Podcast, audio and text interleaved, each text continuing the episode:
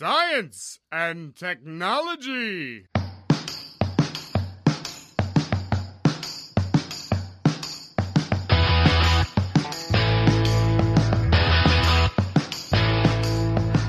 Estamos on com mais um Ciencion. Hoje o sobrenome Watanabe está de volta ao Ciencion com a professora Gisele Watanabe, irmã da Graciela Watanabe, juntamente com o professor Nelson Studart. Vamos conversar sobre interessantes histórias de congresso e aproveitar aquele momento para fazer um pequeno merchan. Não é só o Felipe que faz merchan aqui, a gente também faz. Vamos te convidar a mandar um trabalho para o Simpósio Nacional de Ensino de Física, o SNEF. Eu sou Pedro Altreto, professor aqui da UFBC, e hoje eu tô com uma frase do Einstein. Nem tudo que é contado conta conta e nem tudo que conta pode ser contado. Eu sou o Célio Fernando e o que acontece no Congresso fica no Congresso. Meu nome é Arthur, eu sou estudante de Física da UFBT e eu também vou estar no maior simpósio brasileiro de ensino de Física do mundo. Meu nome é Felipe Gomes e a melhor parte do congresso são as palestras de divulgação. Meu nome é Thiago, eu sou da Neurociência e para mim a melhor parte do congresso é sempre o coffee break. Hoje a gente está com grande satisfação recebendo aqui mais uma Watanabe, a Gisele Watanabe. A Gisele possui graduação em licenciatura em Física pela Universidade de São Paulo, USP, mestrado em Interunidades em Ensino de Ciências pela USP e doutorado em Interunidades em Ensino de Ciências pela USP também, após doutorada pela Universidade de Sevilha, na Espanha, em 2014, e pelo Instituto de Física da Universidade de São Paulo. É colega nossa aqui, é professora do Centro de Ciências Naturais e Humanas da Universidade Federal do ABC. Atua na área de ensino de ciências, física, ensino-aprendizagem e formação de professores, com foco nos temas aspectos da complexidade, educação para o risco, criticidade, decrescimento e meio ambiente e modelos metodológicos pessoais. Lidera o grupo de pesquisa chamado Grupo de Ensino de Ciências e Suas Complexidades. É também a coordenadora geral do SNEF, Gisele, tudo bem? Olá, pessoal. Muito feliz pelo convite. Acho que esse é um espaço muito legal para a gente discutir o SNEF. Então, muito obrigada de novo. Ô, Gisele, a gente vai fazer curtinho, mas de que cidade você é? Eu sou de Jandira. E o que que fez você ser cientista? Uma das coisas que me encantava era olhar para o céu. Eu gostava de olhar para o céu e achava que tinha algumas coisas muito estranhas ali que eu queria entender ou queria estudar mais. E aí, com o tempo, eu percebi que eu queria, acima de tudo, mostrar para as pessoas como que elas poderiam aprender. E aí eu fui para a física e para o ensino. Bacana. E a gente tem um prazer imenso aqui de receber uma pessoa que eu creio que vai voltar muitas vezes no Ciencion uma das referências brasileiras na área de física é o professor Nelson Studart, que é doutor em física pela Universidade de São Paulo em 1979, com pós-doutorado em Harvard entre 1980 e 1982. Desenvolveu carreira acadêmica entre 1975 e 2013 na UFSCar, na Universidade Federal de São Carlos. Foi professor visitante aqui com a gente na UFABC de 2014 a 2019. Na área de pesquisa em física, realizou investigações em física da matéria condensada com ênfase no estudo das propriedades óticas e de transporte em sistemas eletrônicos de dimensionalidade reduzida. Na área de ensino de física, realiza pesquisa translacional visando a aplicação da pesquisa acadêmica na sala de aula, com a participação de pesquisadores e professores alunos do ensino médio. São investigadas as novas tecnologias digitais e metodologias ativas com interesse na aprendizagem baseada em games e processo de gamificação. Tem interesse na história da física e seu ensino. Foi editor da revista Brasileira de Ensino de Física de 2000 a 2009 e atualmente é editor associado, fundador e atual editor de A Física na Escola. Participou da construção e consolidação do Mestrado Nacional Profissional em Ensino de Física, que a gente falou aqui no Ciencion há um tempo atrás. Muito prazer em tê-lo aqui, professor Nelson Studart. Tudo bem? Tudo bem, Pedro. Eu agradeço muito o convite é muito interessante participar de podcasts, né? Eu gosto muito de ouvir podcast, tanto político, né, da Piauí, como a Casa de História, né? Eu gosto muito de literatura, né? E, e podcast agora faz parte integrante das minhas caminhadas. E confesso que não conhecia o Ciência On. Prazer em conhecer você e é um prazer grande estar aqui conversando com vocês. Antes da gente começar com o nosso programa, com a pauta em si, professor, a gente sempre pergunta da onde você veio? Como que foi a sua infância e como que era a escola? O que, que te fez ser cientista? Bem, na realidade eu vim de Fortaleza, né? Eu nasci em Fortaleza, me formei em física na Universidade Federal do Ceará, mas eu gosto de registrar, né? Devo até, eu coloco no meu lápis, mas devia colocar era um resumo, né? Que em 1969, né? Me lembro muito bem, eu comecei a dar aula no ensino fundamental né, de matemática e realmente eu trabalhei muito tempo com ciência, sou um cientista, ou pelo menos fui, mas sempre muito, muito ligado ao fato, à profissão de professor. Eu acho que talvez no pós-doc tenha sido o período que eu fiquei sem dar aula. Durante mestrado, doutorado, tudo eu dei aula, né? Mestrado foi na UNB, dava aula, não tinha negócio de, de bolsa, só dedicação exclusiva, né? Então eu terminei a minha graduação no Ceará, acompanhei toda uma turma no ginásio. E aí me formei, fui para o UNB sendo instrutor é, de de, de curso. Né? E aí tive o meu primeiro contato com a pesquisa em ensino de física, ajudando uma aluna do professor Felipe Serpa, que foi um dos foi o baiano, né, que foi um dos introdutores da pesquisa em ensino de física. Né? E foi aí que eu fiz meu mestrado, depois vim aqui para São Paulo, para São Carlos, fazer o doutorado. Então, na realidade, como criança mesmo, eu queria ser padre. Eu estudei dos 12 aos 15 anos no seminário arquidiocesano de Fortaleza. Né? Eu queria ser padre. Mas aí quando os hormônios começaram a florar, né, aí eu achei que aquela não era a minha praia. E aos 15 anos eu saí, fui para escola pública tal, até entrar na, na física. Agora eu entrei na física realmente, apesar de ser essa a minha vontade, porque não passei no exame de escola de engenharia. Quer dizer, eu nunca aprendi geometria descritiva e perspectiva. Então eu passei em tudo, mas lá tinha nota mínima, não era classificatório, né? Então não honrei tirar o 3 em desenho. E aí foi uma dificuldade convencer a família, a família de classe média, você tinha que ser médico, militar, padre ou engenheiro. Né? Mas aí foi um problema sério, mas aí eu já tinha na universidade, né? briguei, era 68, né? passeava, tal, né? vamos derrubar a ditadura tal. Levamos na cabeça, mas depois recuperamos. Então é isso aí. a, a sua família tem bastante professor? Não. Mãe, seu pai? É médico, militar, né? Mas o meu avô foi professor do Liceu do Ceará, professor de Química. Mas isso aí é porque era médico.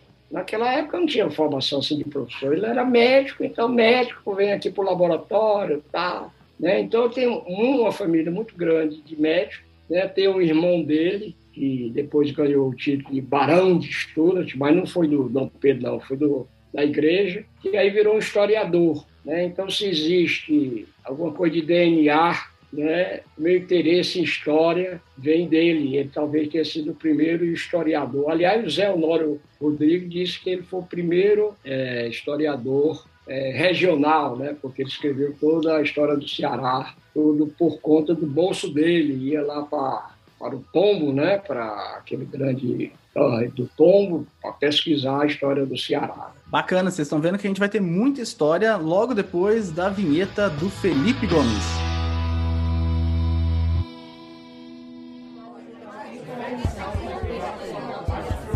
E agora, para apresentar o próximo trabalho, a equipe do Ciencion.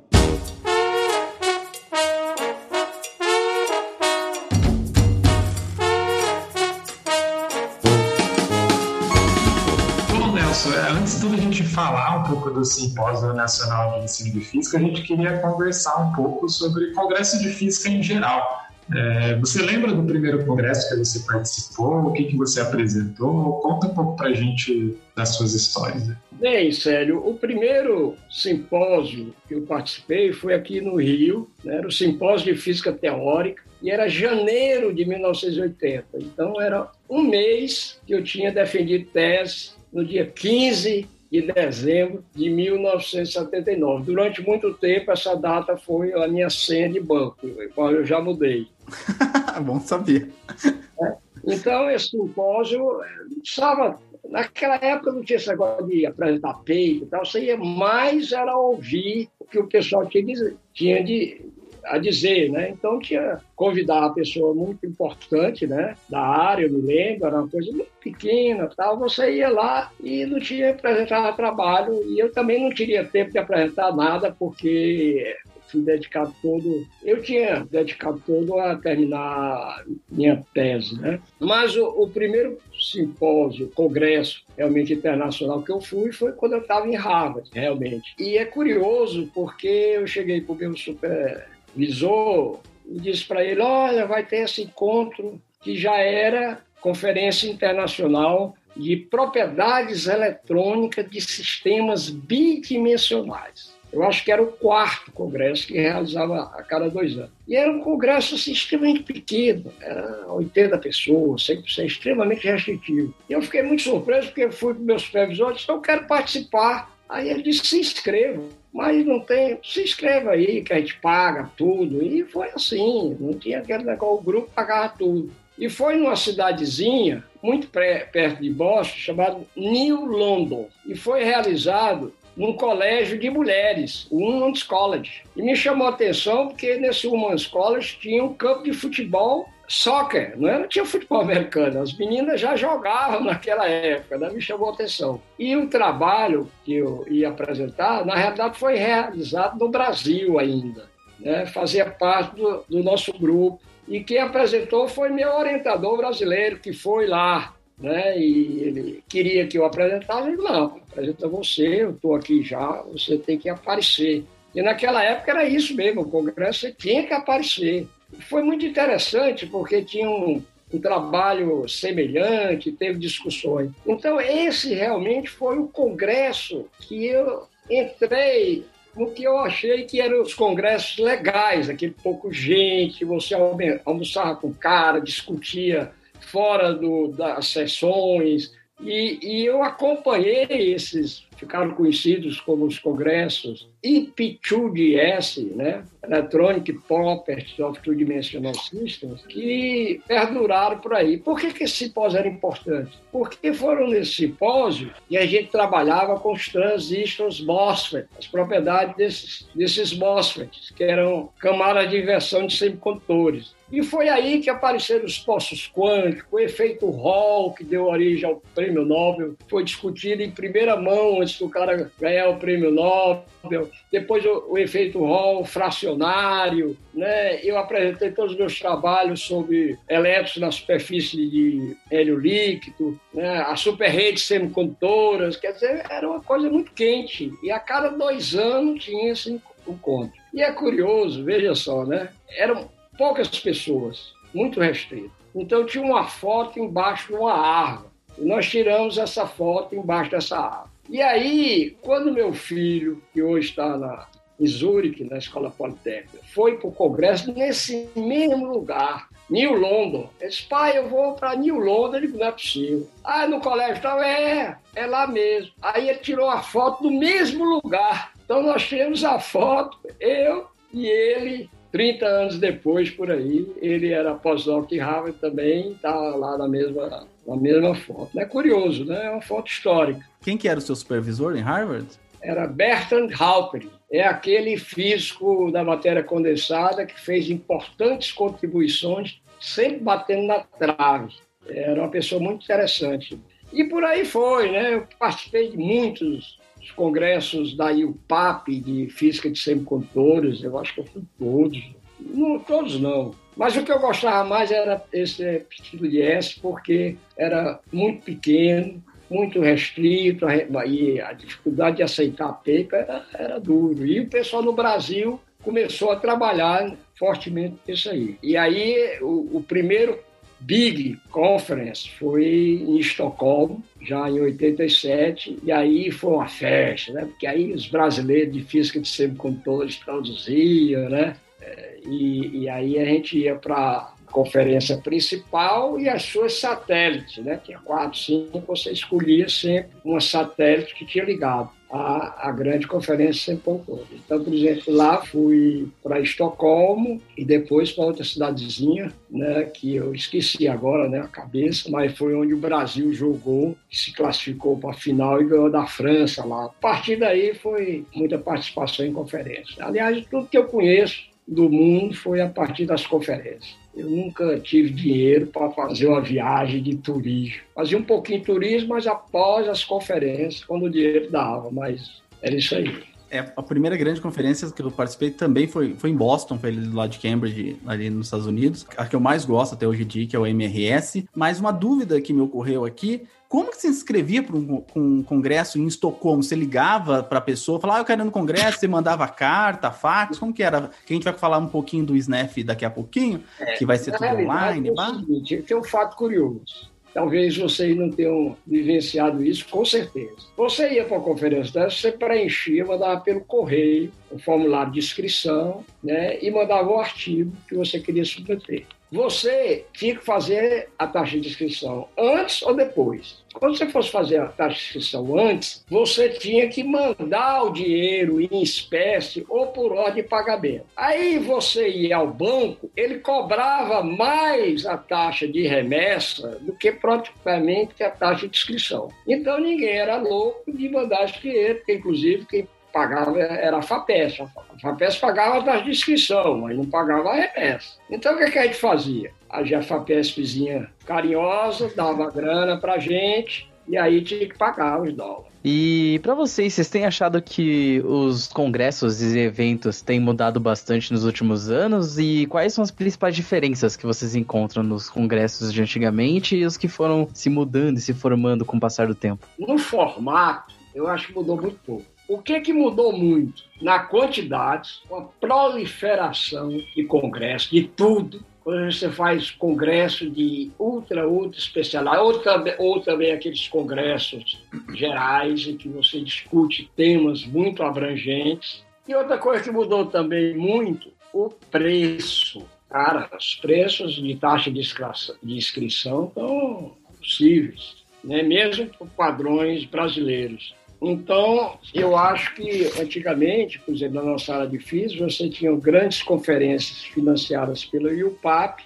cada dois anos, e as satélites, três, quatro, para a especialidade no, das cidades próximas. Por exemplo, quando nós organizamos a do Rio de Janeiro, teve uma em São José dos Campos, teve uma em São Paulo, etc, etc, que eram as conferências satélites sobre tópicos mais restritos, né, que reunia menos gente tinha coisas muito boas, porque às vezes você ia para esse evento grande que você só via aquele pessoal, as keynote, keynote conference, aquelas plenárias tal, e depois você apresentar os trabalhos de maneira muito formal, tá? mas depois você ia para umas conferências menores, onde a gente se encontrava mais com as pessoas. Então, a diferença, eu acho. Agora, quando você tem uma conferência presencial, eu acho que não mudou muito tanto. Talvez elas tenham ficado mais formais. Né, as conferências maiores, porque agora você souber trabalho, tudo, né, tudo online, etc. Mas eu acho que continua aquela velha história, né?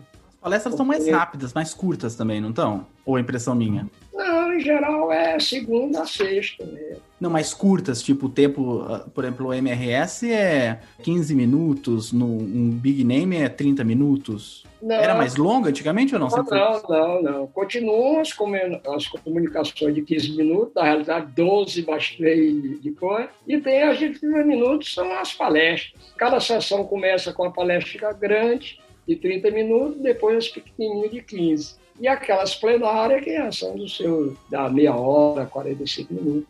Eu acho que não mudou muito, não. Uma coisa que eu vejo de alguns congressos, não são todos, mas tem muitos que parece que virou negócio hoje. O pessoal parece faz o congresso e cobra o preço absurdo, como eu chego o falou. Aliás, estaria numa outra. Eu ia comentar justamente isso depois. Hoje em dia, o pessoal percebeu, hoje em dia não, já se percebeu há muito tempo, que você ganha dinheiro fazendo congresso. Mesmo quando tinha alguns satélites das big conferências, O cara ganhava dinheiro, várias denúncias, né? Porque o cara que organizava uma escola menor botava a mulher dele para cuidar das finanças e começaram a ganhar dinheiro com as taxas de inscrição. E aí foram crescendo, crescendo, porque antigamente você tinha dinheiro das grandes agências financiar os próprios governos. Nós deixamos de fazer uma conferência no, no Brasil de semicondutores, que seria organizada pelo professor Rogério César Cerqueira Leite, e o Rogério ele desistiu quando já tinha conseguido vir para o Brasil, porque o governo brasileiro negou dinheiro no tempo da ditadura. Não vou financiar nada. Veja só a vergonha que nós passamos. Com isso, nós levamos talvez uma década perdendo nos comitês da IUPAP para organizar a próxima conferência. Depois da terceira conferência lá em Viena, foi que nós conseguimos organizar no Brasil, porque era muito disputado. Você tem, mas aí tinha que ter ajuda governamental, é muito caro. Professora, já, eu não está no pauta, mas eu tenho que fazer a pergunta, já que você puxou essa linha. E como que eu sei que um congresso é bom tipo que tão, é um bom congresso, tipo o SNEF, que vai, é um congresso que tem história, que você sabe que vai ser bem organizado, e de um congresso que vai ser um fiasco, né? Você vai daqui a pouco ir para uma cidadezinha perdida no meio da Espanha e chegando lá você descobre que na verdade era só um, uma junção de amigos que estavam lá é, conversando e você sem querer apareceu naquela cidade e falou: Nossa, mas cadê o congresso? Como que eu sei que um congresso é bom? Da mesma maneira que você desconfia de uma revista predatória. Eu não sei porque que esses colegas nossos caíram nessa, porque é muito fácil. Você vai. Eu acho que os caras queriam ir mesmo. Toda conferência tem um corpo, né? tem um conselho. É só, só olhar os nomes. E hoje em dia, com a informação, você olha os nomes e vê lá o mundo de picareta que está te convidando para ir. É muito fácil. Eu não sei como é que a pessoa cai nessa porque é muito fácil, você verifica. Qualquer coisa, manda e-mail pro senhor, então. que eu já caí uma vez. Eu já caí uma vez. Congressos bons têm história. Eu já fui parar numa cidadezinha perdida no meio da Espanha e achando que era uma conferência magnífica, etc e tal. Chegando lá, me descubro. Agora, que cara, você era... vai para a cidadinha da Espanha, não precisa nem de conferência, já é ótimo. Aí eu tenho que concordar, Nelson. É? Qualquer cidadezinha na Espanha. Do, sul da Espanha, então, toda aquela história, né? Toda aquela história dos visigodos, dos árabes, em geral, aquela cultura, né? Vou citar algumas cidades que eu já fui que eu adorei, assim, que são lindas: Caxambu, Poços de Caldas, Fortaleza, Boston, Trieste, que é muito bonita, uh, Granada, Penn State, a Pensilvânia toda, Recife. O local é um atrativo, né, professor? Qual que é a importância de escolher um bom lugar? Infelizmente, as pessoas aqui do SNEF 2021 queriam vir para essa maravilhosa cidade chamada Santo André, que é bonita, Vou, vou fazer uma defesa. É, não, a Gisele tá rindo, é, mas é bonita. não é, é bonita. Gente, eu vou mostrar pra vocês a, a Billy. É, a, a, a represa é. é, bonita. Não, não, Olha, eu Qualquer... devo concordar. Verdade. É uma cidade bonita, não é? Eu, eu sou de Santo André, é a melhor cidade que existe. Pessoal do Snap 2021 perdeu essa oportunidade. Mas qual é a importância da, da, da cidade para atrair as pessoas? Sem dúvida que é importante. Eu me lembro que foi até comentado numa conferência que eu fui, que era uma conferência pequena, que o próprio organizador, na abertura, citou o número de importantes participantes, quer dizer que não era o meu caso, mas importantes participantes, que tinham ido, aceitaram participar da conferência. Eu vou humilhar, viu, Pedro? Foi em Paris, ali no quartinho Latam. Lá do Santo André, né? Né?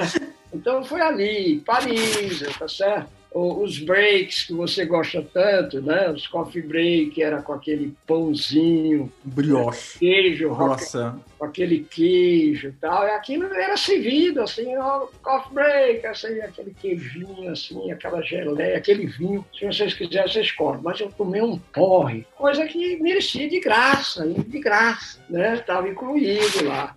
Foi, assim, uma coisa maravilhosa. Mas tinha uma coisa fantástica, eu fui a duas conferências lá, e se tiver outra, eu vou também. Infelizmente, não fizeram nenhum de ensino de física lá. Praga, Praga, pelo amor de Deus. Praga, eu retornei agora para passear com meu filho, Praga é uma coisa fantástica, né? Viena. Eu entrei no café da, de Viena daquele, eu ainda senti o cheiro do charuto, do Freud, do Boltzmann, né? Aquela coisa assim, aqueles museus, né? Visitei lá, vi o berço da nossa imperatriz, né? Tudo cultura, né? Aí eu vi uma cidade imperial na China, Xi'an. O mais difícil foi chegar lá. Essa foi a, a mais louca. Você pergunta alguma história curiosa, eu posso contar. Aquilo foi uma loucura. E Xi'an é cidade imperial, ainda tinha todas as muralhas e a, a, as ruas todas de ainda de barro.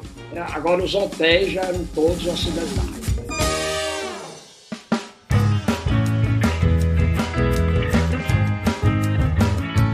Termos uh, científicos, é, algum congresso foi muito importante para ti? Ou, em algum congresso você começou alguma, alguma colaboração ou alguma, alguma ideia surgiu em algum congresso eh, que tenha mudado? Eu sempre muito, cito o MRS, que mudou a minha vida. Surgiram muita, muita colaboração. François Peters, que é um cara que veio ao Brasil há muito tempo. Você conhece François? François Peters? É? Nossa, eu recebi um e-mail dele an anteontem.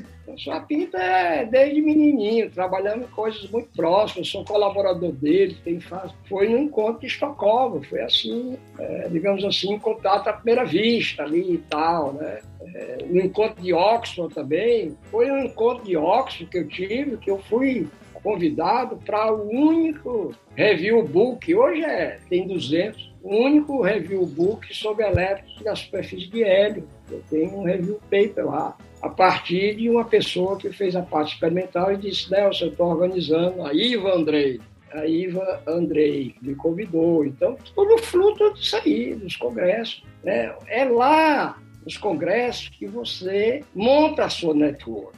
Porque eu ainda sou do tempo que você pedia reprint com os cartõezinhos desse tamanho. I would like to receive e o pré-print, você escrevia o pré-print, mandava pelo correio e ele mandava o seu artigo, o artigo dele, o manuscrito pelo correio, só nessa época. Então você chega lá no congresso, era lá que você começava a conversar, mandava carta. Depois é que veio negócio de internet. A importância disso aí era muito grande. Várias conferências, conferência para é, você ser invite de conferência, você tinha que o pessoal conhecer. Além do seu trabalho, tinha que saber que era você, então, inclusive com pós-doc, às vezes eu ficava orgulhoso. Cara. Ah, estudante! Olharam, oh, e o paper, eu li e tal. Isso você não vê por aí, né? é uma coisa mais emocionante. Tinha, posso contar um que é vergonhosa também? Claro. Eu fui apresentar um trabalho que era de um aluno meu. O trabalho era um trabalho correto,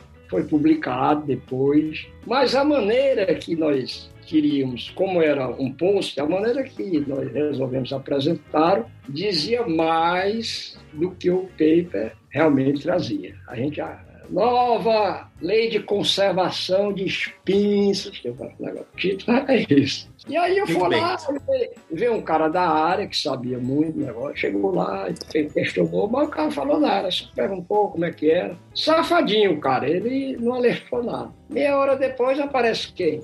Tony Leggett, que veio a ganhar o prêmio Nobel depois. Tony Leggett. Quando é que chega, eu, me expliquei, aí eu me lembro, rapaz, o velhinho, com a mão na cara assim, que foi o orientador do amigo Caldeira, você conheceu. O cara ganhou o prêmio Nobel e tal, né? Aí ele chegou, não sei o quê, não sei o quê. Aí eu explicava, ele falava assim, não, você não conseguiu provar isso. Não, não sei o quê. Pai, olha, foi a maior vergonha que eu já passei na minha porque o cara dedurou lá, ó, tem um sujeito lá que disse que encontrou a lei de conservação, deve ter dito, né? E eu fui lá. Imagina se tá na, na palestra do Nobel. Pois é. Não, mas isso aí, não, isso aí não tinha tanta importância assim, não. É que ele tinha trabalhado sobre isso, conservação de espinho, né? Era a praia dele, aí ele foi lá. É, o, os, os congressos são muito úteis para a gente discutir os trabalhos e, e, realmente passar por, essa, por, por esses advogados aí do, que criticam e ajudam a melhorar tra os trabalhos, né? Muitos trabalhos que eu publiquei, as pessoas vieram falar comigo. Um deles, inclusive, o Novozelov, estava é, em Cambridge, ele veio falar comigo sobre um trabalho que eu acabei publicando depois. Deu algumas alfinetadas que eu arrumei depois no artigo, né? É, claro. E acho que a Gisele tem histórias também de, de, de congresso aí. Na verdade, Pedro, eu queria é, comentar uma história. Não sei se, se é nem não sei se é uma história, mas eu acho que é, fala um pouco de como foi a minha caminhada na, nos congressos de ensino. Então, eu queria só relatar rapidinho, porque talvez isso incentive os professores que vão vir para o SNEF, né? Eu tinha um referencial, não sei se é um referencial, mas eu gostava muito do trabalho de um educador que era um espanhol e brasileiro, né? Trabalhando muito e estudando, fazendo graduação aqui, eu resolvi mandar um trabalho para um congresso que fosse próximo. A coisa do dinheiro, como o Nelson estava falando, falando, era curto, então tinha que ser algo aqui, eu não poderia ir para a Europa. E aí estava acontecendo um evento na Argentina, em Rosário, então estava terminando minha graduação. Eu disse, ah, vou juntar aqui o dinheiro, vou mandar, porque eu tinha visto que ia ter um trabalho dele lá. A Gisele, bom, foi aceito o trabalho, foi até Rosário lindamente, assistiu e procurando o tal desse espanhol, né, o Eduardo Garcia, e loucamente atrás dele. Estou. Bom, o rapaz não foi o rapaz não foi. E aí eu encontrei uma outra espanhola que era. É... Bom, aí eu perguntei pra ela: olha, eu vim aqui por conta dele, eu precisava muito falar com ele, eu quero fazer uma pesquisa a respeito do que ele trabalha e tal. E ela diz: olha, ele não veio porque tinha tido algum problema, mas eu vou dar um jeito de, de você entrar em contato com ele. Eu já tinha mandado um e-mail para ele, já faziam dois anos. Na época, ele me então, o cara não responde. Eu falei, deve ser muito estrela, etc. Passou-se o tempo, eu mandei um e-mail para ela, falei assim: olha, eu vou tentar fazer a conexão. E daí passaram-se mais, acho que um tempo, eu não me lembro quanto, mas eu lembro que foi um ou dois anos também. E daí apareceu um outro congresso que era em Madrid. Eu disse, aí eu já tava, né, no mestrado. Eu falei, então agora eu acho que eu já consigo algum financiamento. Aí Gisele foi, mochilinha, até Madrid. Falou assim: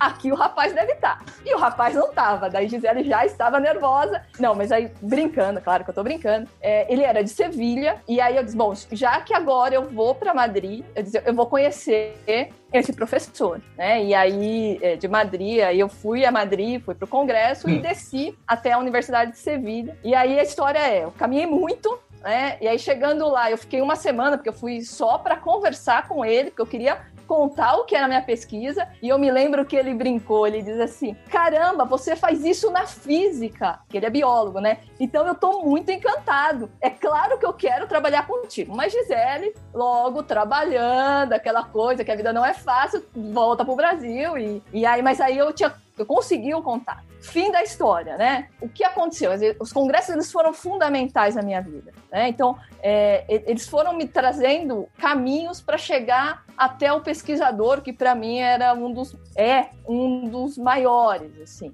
E aí eu fiz depois o, o, o pós-doutorado com ele. E aí agora a gente meio que tem grupos, e eu sou muito parceira dele, ele é meu parceiro também. E aí o grande final é que talvez o ano que vem a gente vai fazer uma mesa para discutir as questões de complexidade. Então, assim, é uma história longa, mas é uma história que conta as possibilidades da gente, enquanto professor, né, do Brasil, numa condição de estar tá trabalhando, de não ser bolsista, assim, é, de estar tá na sala de aula, como o Nelson falou, a gente pé no chão lá na escola, e conseguir esse, esse caminho. Acho que isso pode inspirar pessoas. Entendeu? Então, é, é, importante que os professores sonhem. É possível. E os congressos acho que são caminhos para isso. Desculpa eu entrar aí na sua fala, Nelson, mas eu queria contar um pouco do que é a história de um professor e um pesquisador na área de ensino, né? Com, com relação a essa busca, né, para o pesquisador, eu tenho uma também muito interessante. Eu fui para o congresso, acho que foi o de Oxford, e existia um trabalho, né? inclusive ela é,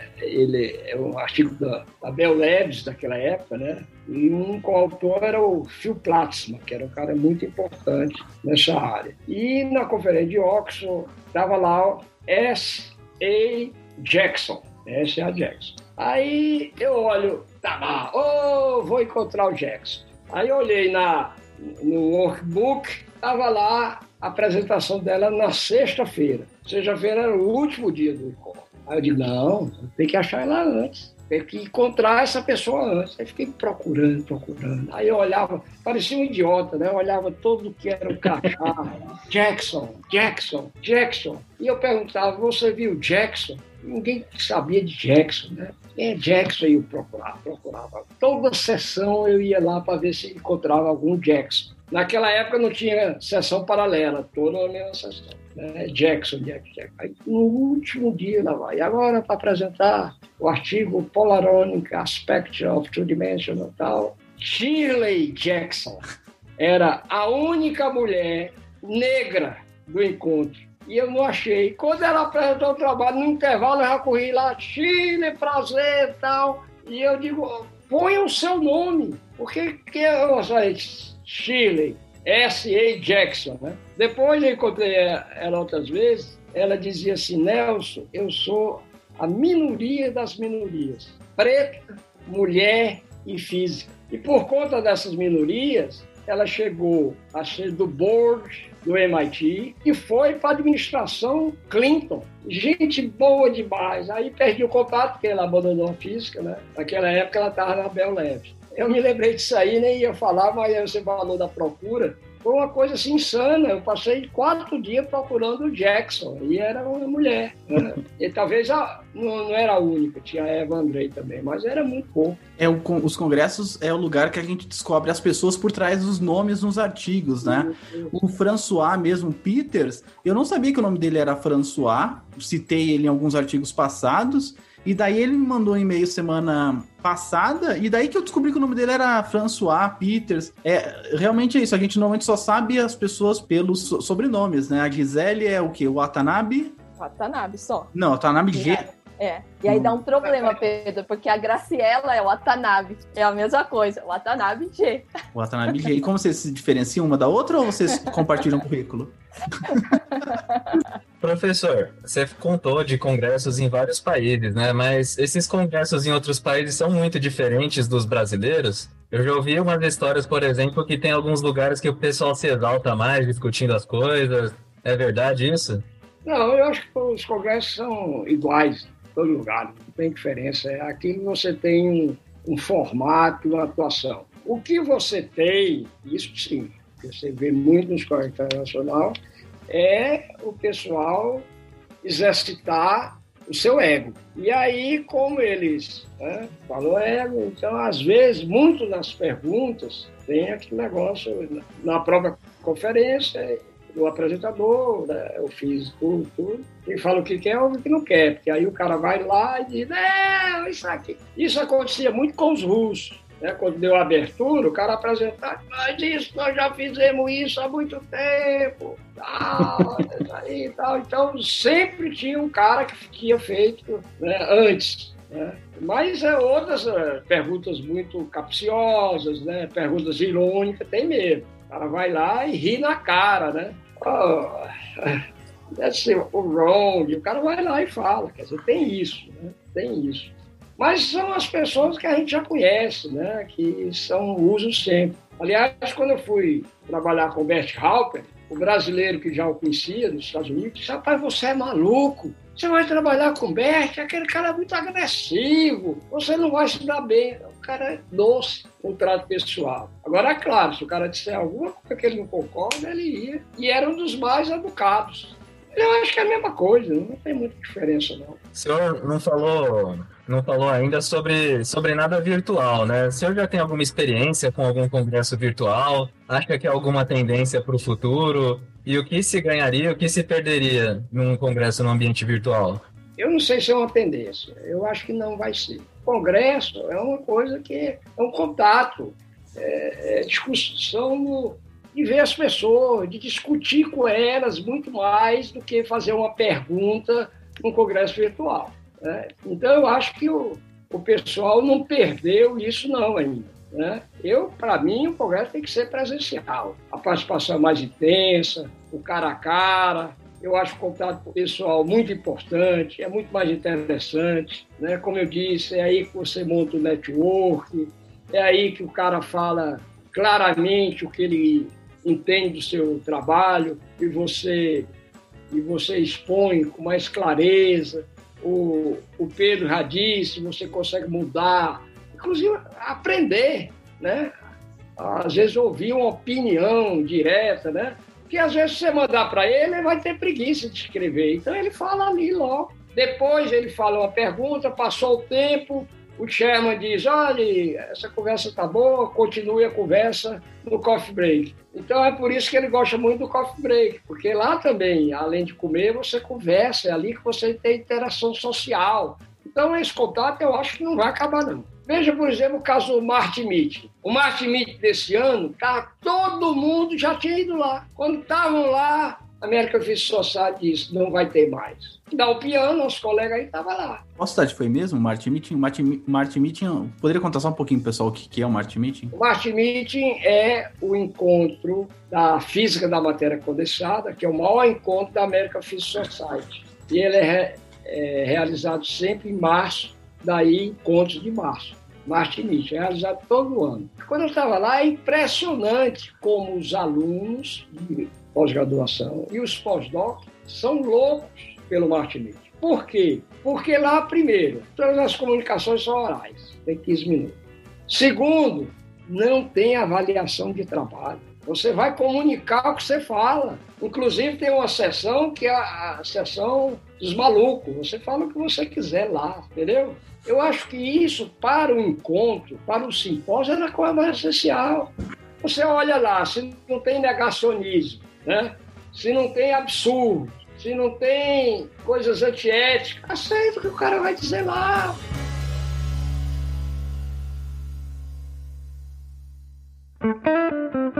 Eu encontrei vários prêmios Nobel? Eu foto dos caras, né? Porque a área favoreceu muito, né? O Klaus von Klitz, por exemplo, veio para um encontro aqui em prêmio Nobel do efeito Hall, ele veio para Campinas, com a escola de semicondutores. Eu levei ele para um restaurante chinês no Rio. Mas ele era boa gente lá. E depois fomos ver o jogo do Guarani. Campinas? Campinas, Guarani de Campinas, lá no Brinco de Ouro, eu, ele, o alemão, mais o Adalberto Faz e tal. O restaurante chinês, você levou ele? Foi, o restaurante chinês lá do centro, mas depois do outro dia nós fomos um jogo só para ver o jogo do Guarani, o jogo ótimo, careca. É, o pessoal era muito bom, eu acho que ele foi campeão esse ano. A gente tinha muita ligação, esses caras vinham para as escolas de semicondutores. O mais recente que eu encontrei, agora eu me lembrei porque você falou no Novozolov, foi o André Gay. O André Gay foi um amigão, porque o primeiro convite partiu de mim para ele vir para BH. Ele não tinha prêmio Nobel, mas ele tinha sido supervisor de um ex-aluno de mestrado que eu mandei para trabalhar em Nottingham. O orientador dele terceirizou para o pós-doc, que era o André Gay. E eles ficaram muito amigos. Aí, depois ele levou o Humberto Carmona, que está no Ceará agora, para levitar sapo, né? Tem essa história que é muito interessante, levitar sapo, né? com campo ah. magnético. É muito interessante essa história. E o André Game ficou amigão, né? Aquele russo que foi né, judeu russo, que sofreu muito lá. Do... E ele é uma figuraça, né? Bom, bom. Você conhece ele, o Nozongolog é mais conheço o Gaime, uma das maiores alegrias que eu tenho num congresso foi que eu fiz. O Gaime foi fazer a apresentação dele do prêmio Nobel lá no MRS, né? E, e, ele fez a apresentação e depois ele me chamou que eu ia fazer a próxima apresentação, né? Então é o maior orgulho. É claro que ele não me conhece, nunca. Não, mas o André. Mas ele, ele falou meu nome. O André Viena, ele, em Viena, que ele deu a primeira keynote dele, ele não tinha o prêmio Nobel ainda, ele chamou os brasileiros, eu, a Patrícia, o Paulo Sérgio, para almoçar junto. Ah, tá, tá daí então, por que, que ele tinha tanta intimidade? Eu fiquei muito orgulhoso, porque ele disse assim, porra, Nelson, a Nature, acho que foi a Science, você me convidou para fazer um review paper sobre esse negócio do grafeno, só tem paper de teórico, cadê o seu? Calma, quando eu voltei para o Brasil, todas as ideias que eu tinha, os livros já tinham publicado. A competição era muito dura né, Então, esse aí foi o prêmio Nobel mais recente. Mas o resto tudo estava junto lá, o Storm, etc. Né? Mas personalidade mesmo foi em Vancouver, num hotel muito chique. E aí eu estou no corredor, assim, no intervalo, assim, perto da hora do almoço, já tinha mais nenhuma sessão, eu estou andando assim, pelo corredor, quando eu vejo um cara assim, eu olhei e disse, conheço esse cara. Olhei mais para ele, o cara numa elegância. Ia cruzar comigo, eu conheço esse cara. Quando eu olhei, era o Felipe, Duque de Edimburgo, o marido da Rainha Elizabeth II. Passou assim do meu lado, não tinha negócio de. não tinha agente político. Depois eu vi uns caras lá de paletó, então aí ele entrou. Gente, olha, foi o cara mais elegante que eu vi. Né? Porque primeiro a rainha nunca trabalhou na vida, né? Só viveu passeando, né? língua, etc. Então ele passou, o bicho era bonito, já velho ainda, mas é bonito. Isso foi em 80, isso foi em 93. Ele veio no elegância e ele ia entrar justamente para o banquete oferecido pela comunidade canadense, porque ainda é uma né, comunidade britânica, e, tava, e a rainha vai uma vez por ano lá. E a série sobre histórias de congresso terá um novo capítulo na próxima semana com o Simpósio Nacional do Ensino de Físico SNEF 2021. Não percam, a gente vai retomar a conversa com o professor Nelson Studart e com a Gisele Watanabe sobre a organização e como você pode participar deste que é o maior evento de ensino do Brasil, o SNEF, o Simpósio Nacional do Ensino de Física, organizado pela UFBC e pela Sociedade Brasileira de Física. Eu não te pedi nada hoje, né? Não sei, eu achei não. Por que, que você não segue o Ciencion lá no Facebook, no Twitter ou no Instagram ou nos três. A gente já está atingindo quase 1.500 seguidores no Facebook. Ajuda a gente. Divulgue o Ciencion para o maior número de pessoas que você conseguir. A gente sabe que a comunidade de podcasters é muito grande e a gente quer atingir o maior número de pessoas. Qualquer coisa, mande um e-mail para a gente no contato arroba ciencion.com ou entre no site ciencion.com. Siga a gente nas redes sociais, no Facebook, no Twitter, no Instagram. Todos eles você procura por arroba ciencion. Muito obrigado a todos e semana semana que vem, excepcionalmente, tem um novo capítulo do Ciencion na sexta-feira, claro, às 11 horas da manhã. Até mais e tchau! Este podcast foi editado por Fê Gomes.